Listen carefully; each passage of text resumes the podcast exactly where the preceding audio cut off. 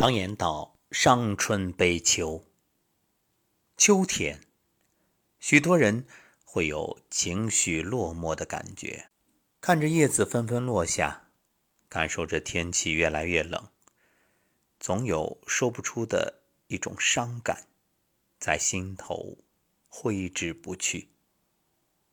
是的，一方面呢，因为这天气的缘故啊，四季。春生夏长，秋收冬藏。秋天阳气开始越来越弱，于是这大自然与人体相应。一个呢，自然当中的阳气渐渐变少，那人体啊也是一样，所以人就显着消极、郁闷。不过这也并不绝对。比如秋高气爽，你看，秋天也是让人觉着精神振奋的季节。其实，就算是同一个人，可能也会有不同的感受。一会儿心情特别失落、郁闷，一会儿又一扫阴霾，整个人激情澎湃、兴奋起来。其实这一切啊。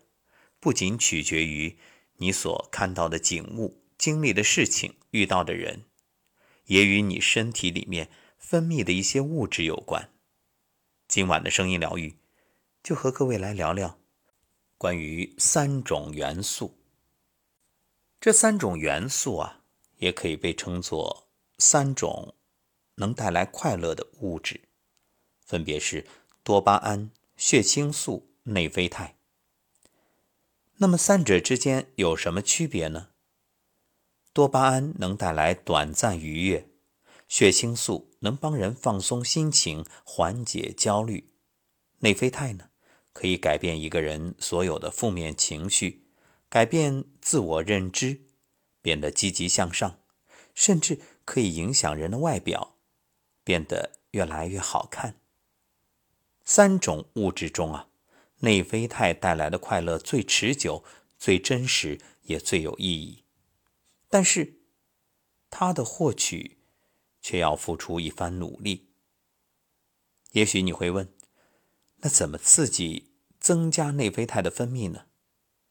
比如，慢跑时突破自己的运动极限，爬上山顶看到远处的风景，久别之后见到心爱之人。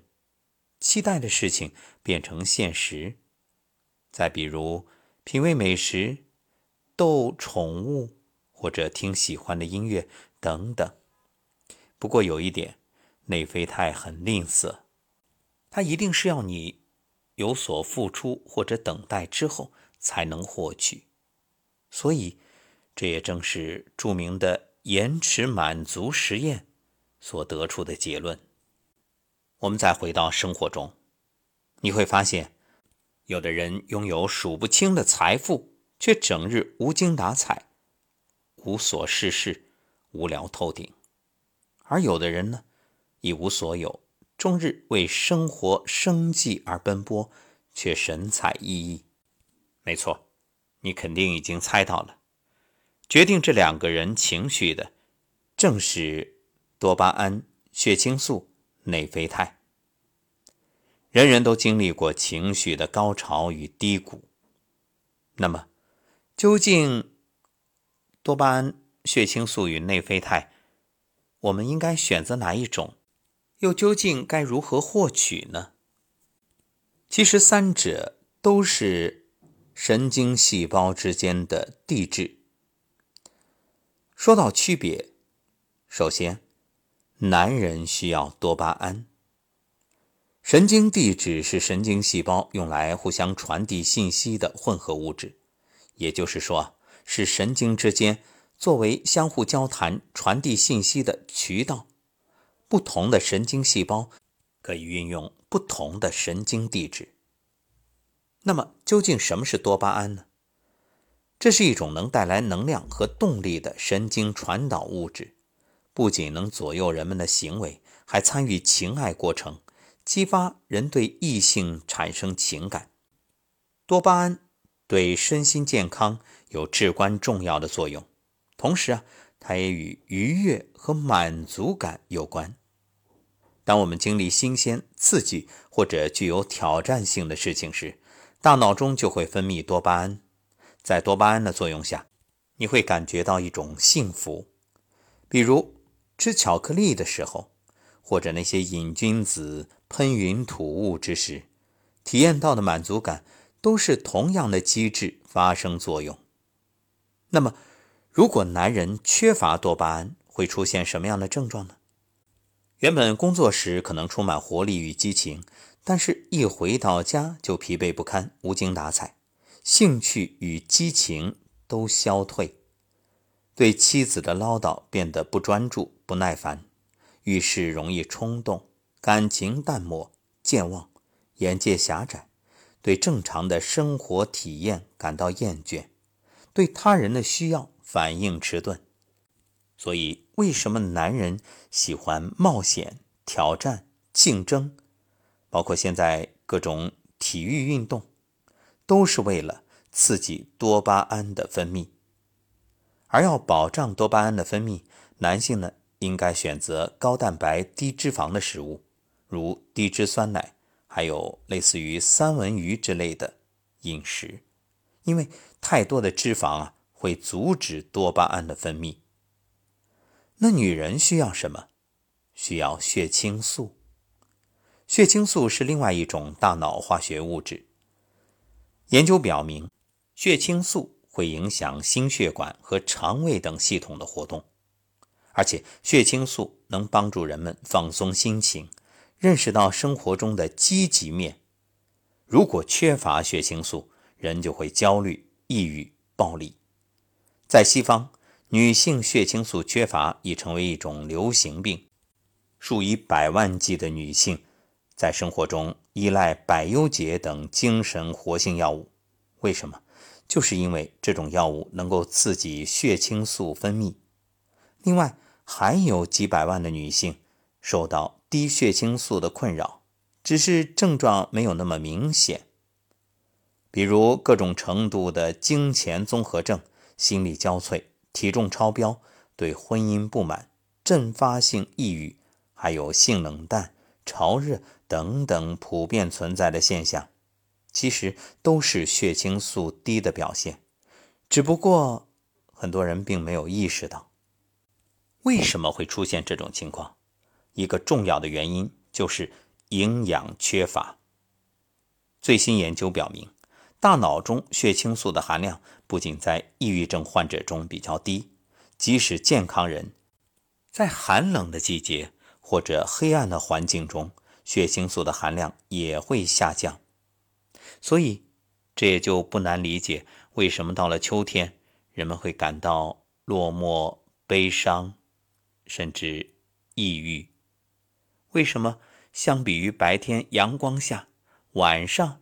人的心情会比较低落，所以啊，要想提高血清素的水平，建议大家有条件的早晨醒来，马上去晒晒太阳，刺激大脑分泌血清素，这样一整天都会神清气爽。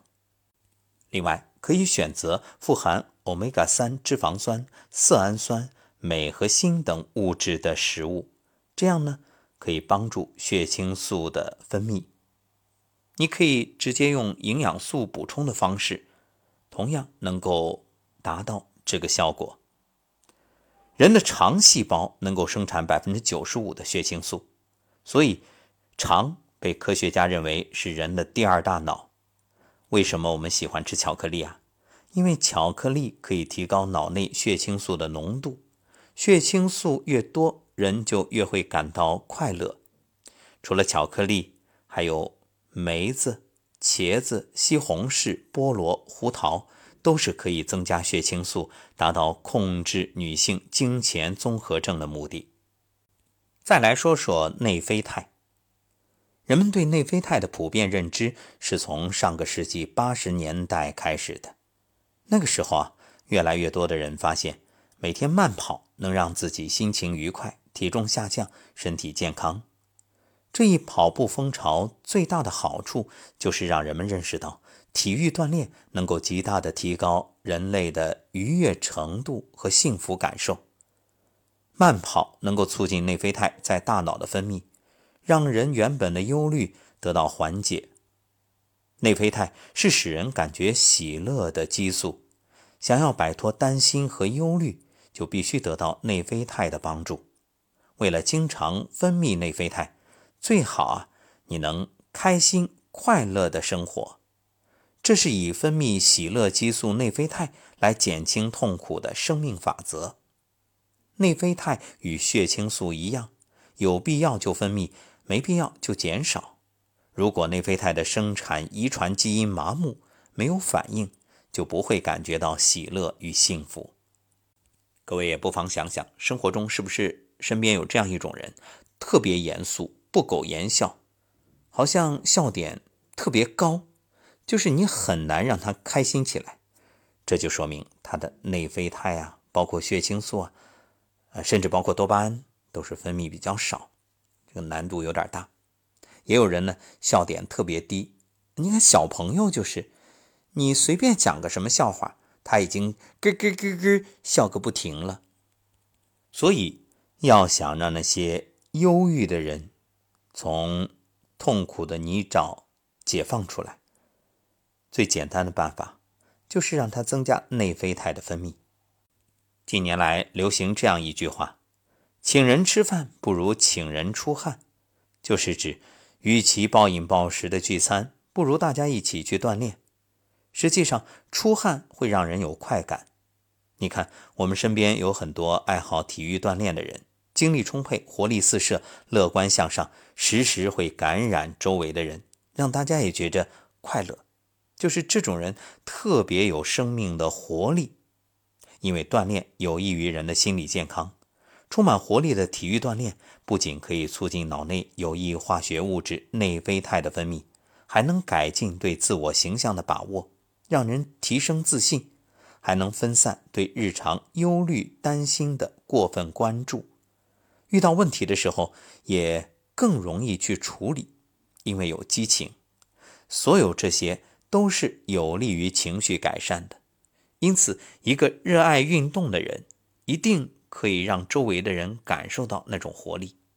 不过提醒大家，凡事呢有度，过犹不及。这运动啊，不能过度，否则消耗太多，人就会陷入另外一种状态——疲惫。说起来啊，中年人最喜欢的运动方式之一是步行，就是散步。散步的时候，大脑会呈现活化状态。被称为“美丽荷尔蒙”的三种脑内化学物质，也就是多巴胺、血清素、内啡肽，几乎同时发挥作用。在步行开始十五分钟之后分泌的内啡肽，类似于打一支强心剂，会使大脑处于兴奋状态，无意识中总是会考虑快乐的事情，总是充满积极乐观的心态。随后，多巴胺的分泌会增加。又使这种想法逐渐膨胀成型。多巴胺被称为期待感荷尔蒙，会带给人梦想、期待与希望。因此，这个时候啊，人们的脑海当中就会不断的出现想做这件事儿，我想要那个等等想法。我们常说头脑风暴，往往这个时候啊，那就是天马行空啊，思路一打开，觉着什么生意都能做。好像天下的财富都能够转过来，哎，这个时候绝对是属于一种亢奋状态。原来啊，这就是多巴胺分泌增加带来的一种影响。最后呢，血清素的分泌会使这种高昂的情绪慢慢的沉着冷静，转而考虑如何才能实现这些愿望和梦想。同样，身体其他部位也因此发生变化。多巴胺带给大脑兴奋感和期待感，所以你会发现，在讨论到兴奋状态的时候，人这两眼都放光，然后呢，脸上也是熠熠生辉，容光焕发，呈现出一种积极自信、活泼的表情。而血清素则会收紧脸部和身体，松弛肌肉。眼皮、面颊和下巴等部分的赘肉也会慢慢消失。所以，当你不断处于这种快乐、喜悦、美好、轻松状态当中，你也会变得越来越美。原来快乐真的不是凭空而来，原来相由心生也不是说说而已，一切都有物质基础。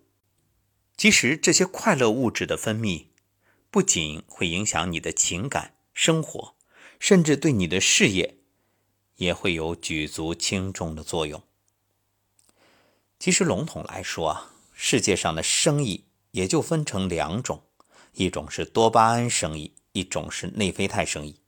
你看，娱乐行业做的就是多巴胺生意，提供的产品是让你一上手就爽，不停的爽，停下来就不爽。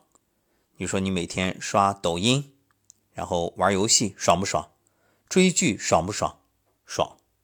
不让你做，爽不爽？不爽。那教育行业呢，做的就是内啡肽生意。想想学习这个事儿啊，上手的时候是不爽的，可以说越学越痛苦。但是如果你能熬过这个痛苦期，就会感觉特别幸福，因为体内分泌了内啡肽。内啡肽其实就是止痛的。很多人会说，学习是一件反人性的事儿。这话呢，也对，也不对，或者说对一半。因为人都是趋利避害的，大部分人都希望一上来就爽，不希望没事找虐。那为啥还是有人爱学习呢？因为这群人发现，一上来就爽的事儿，只要停下就让你感到空虚，而空虚呢，其实是不爽的。反而是那些刚开始让你感到不爽的事情，比如学习，只要熬过去，那种幸福感。就可以持续很长时间。那些没有体验过痛苦之后幸福的人，一辈子都困在多巴胺的世界里。对这种人来说，学习就是反人性的；而那些看见过风雨之后彩虹的人，就愿意一次次迎接风雨。对这种人来说，学习是不反人性的。我爱学习，学习使我快乐。这句话对一些人来说简直是个笑话，而对另外一些人来说却是真理。除了学习，前面也说到了，运动同样可以产生内啡肽，所以有的人很爱运动，那也有一些人是根本不爱运动。不爱运动的人呢，总是在精疲力尽之前停下来，所以啊，他没有体会过幸福，没有那种苦尽甘来的感觉。因此，运动留给他的记忆都是痛苦的。你看，许多朋友的健身年卡，其实只去了几次，就扔在抽屉里睡大觉。为什么？因为几次觉着特别痛苦，再想想都头疼。于是每次一要去健身房，就给自己找种种理由和借口逃避。时间长了，算了，不去了，也就真的懈怠下来了。因为运动给他的记忆都是痛苦的，他并没有坚持到那种感受快乐的时候，所以他们很难坚持。同样的道理，没有进行过高强度思考的人，也一定不爱思考，因为思考带给他们的全是痛苦的记忆。当然，我们在这儿呢是用了非常简化的模型，人啊。其实是不可能在娱乐的时候只分泌多巴胺而不分泌内啡肽，学习的时候呢只分泌内啡肽不分泌多巴胺，所以凡事并没有绝对。不过我们在这儿呢，只是以这样一个模型来解释人在娱乐和学习过程中的情绪变化，相信大家也能够理解。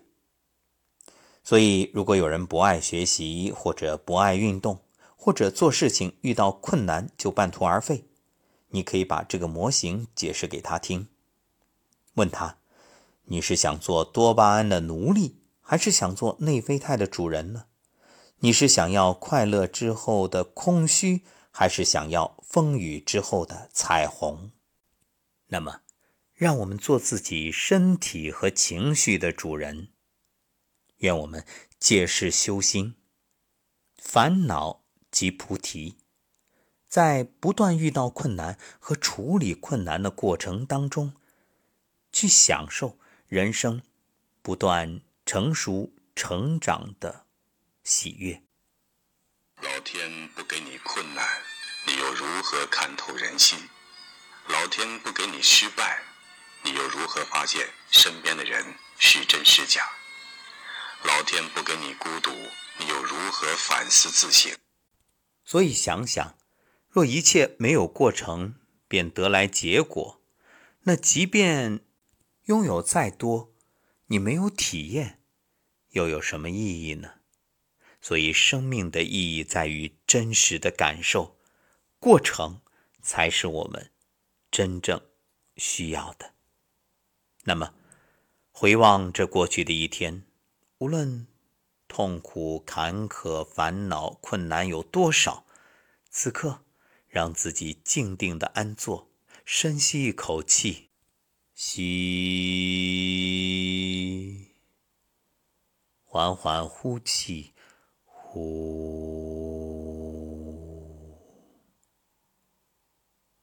吸。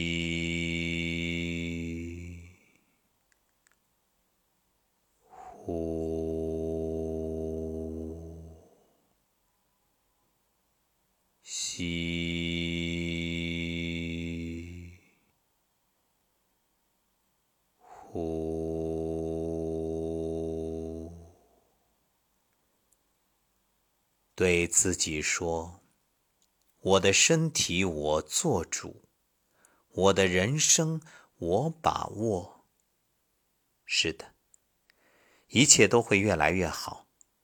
其实人生的意义就在于不断的突破、提升自己，遇见未知的、越来越好的自己。至于过程中的经历，所谓的得与失，不过都为了让你破茧化蝶。